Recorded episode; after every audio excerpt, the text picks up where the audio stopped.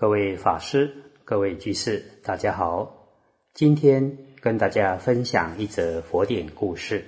这故事出自《法句譬喻经》双药品，在大正藏第四册五百八十三页中栏到五百八十四页上栏。过去，起都觉山，也就是灵鹫山的后方，有婆罗门七十余家。因为他们的术士福德因缘具足了，佛觉得可以度化，所以就到他们的村庄，视现神通变化，想要度化他们。大家看到佛身放光明，相好庄严，都非常恭敬佩服。佛坐在树下问他们。你们在这山中居住几世代了？做什么行业维持生活呢？这些婆罗门回答：“我们住在这里已经三十几代了，以耕田、畜牧为业。”佛又问：“你们怎么修行，求出离生死呢？”婆罗门回答：“我们是侍奉日、月、水、”随着时节，经常祭祀。如果有人往生，便聚集大人、小孩一起唱诵，希望他能生梵天，处理生死。佛就告诉婆罗门：如果平日耕田、畜牧、祭祀日月水火，死后唱诵，希望能生梵天。这样是没办法得到永生的，也无法处理生死轮回，无法超越二十八天。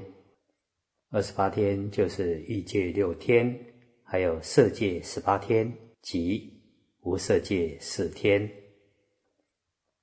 如果没有清净的智慧，一旦福报享尽，还是会堕地狱道、畜生道、恶鬼道。这三恶道的，只有出家修学清净心行，实践极灭的义理，才可以得到涅盘解脱。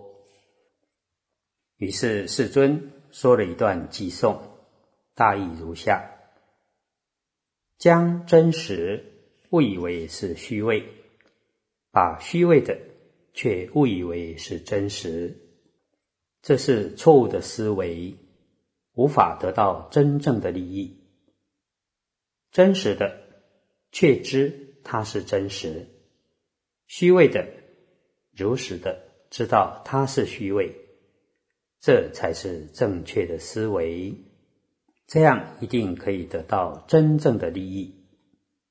世间一切众生都会死亡，欲界、色界、无色界这三界。都不安稳。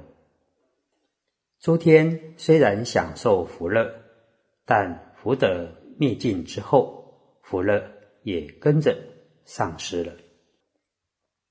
观察这世间，有生必有死，不可能长生而不死的。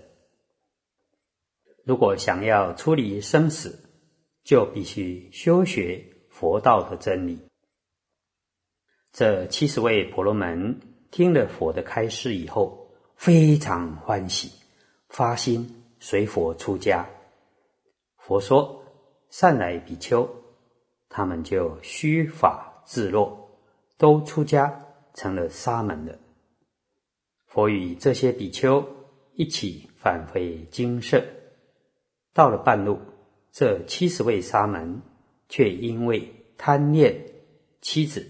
儿女又慢慢开始退道心。那时候正好遇到下雨，心情更加忧郁苦闷。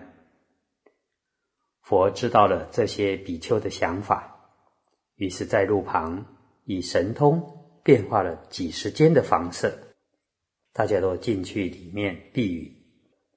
可是没想到房子会漏水。于是佛便借机说了一段偈颂，大意如下：如果盖房子不牢固、不细密的话，遇到下雨就会漏水。同样的，我们的意念如果没有经过思维、谨慎而行的话，淫欲、放逸等烦恼就会渗漏进来。如果房子盖得很牢固、密实，即使下雨也不会穿漏。同样的，如果我们色心思维而行，有正念正知的话，淫欲、放逸等烦恼也能够降服而不生起。这七十位比丘听了佛的寄颂以后，虽然。勉强自己要精进，但还是迷迷糊糊的。雨停了以后，他们就继续往前走。看到地上有一张破旧的纸，佛就叫比丘把它捡起来，并问比丘：“这是什么样的纸啊？”比丘们拿起纸来闻一闻，回答说：“。”这是包香的纸，虽然被丢弃了，但是香气还在。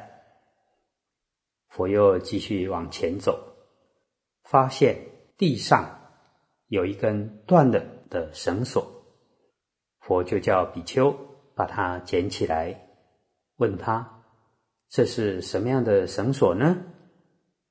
比丘们拿起来闻一闻，就说这个绳索。非常的腥臭，这应该是绑过鱼的绳索吧？佛就告诉各位比丘：人的本性本来是清净的，都是由于各种因缘而造罪修福。如果亲近有智慧、有才德的人，则自己的智慧品德也会随着。逐渐增长，道心更加坚固。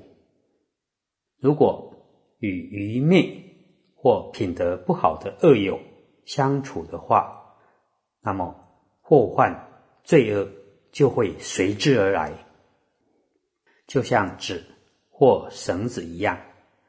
如果接近香的话，本身也随着变得芳香。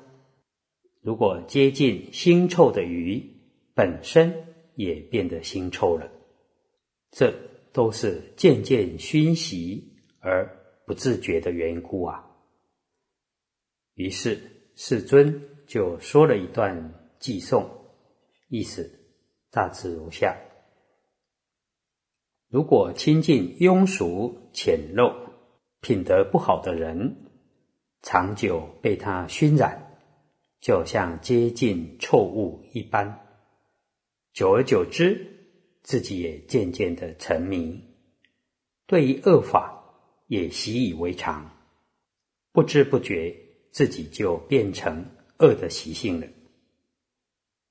相反的，如果亲近贤能善良的人，长久受他熏习，就像依附着香。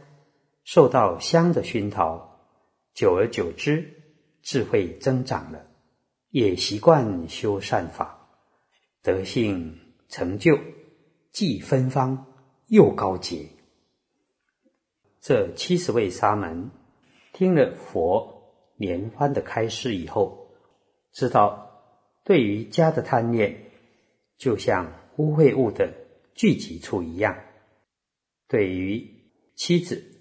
儿女的牵挂，就像脚镣手铐的束缚一般，因此对佛法升起坚固的信心，跟随佛陀回到精舍，摄心思维精进修行，终于成就阿罗汉道。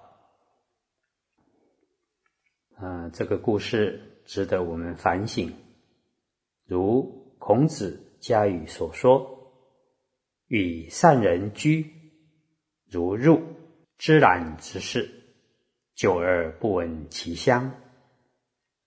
跟好人相处，就像进入一间充满孜然芳香的房子，自己虽然不察觉，但其实已经熏染了香气。与恶人居，如入鲍鱼之事，久而不闻其臭。也就是与恶人相处，就像处在卖鲍鱼的市场一样，久而久之，自己也不觉得臭了。希望大家都能亲近善知识，听闻正法，长智慧，不断的增长，道心更加的巩固。我们大家一起共勉。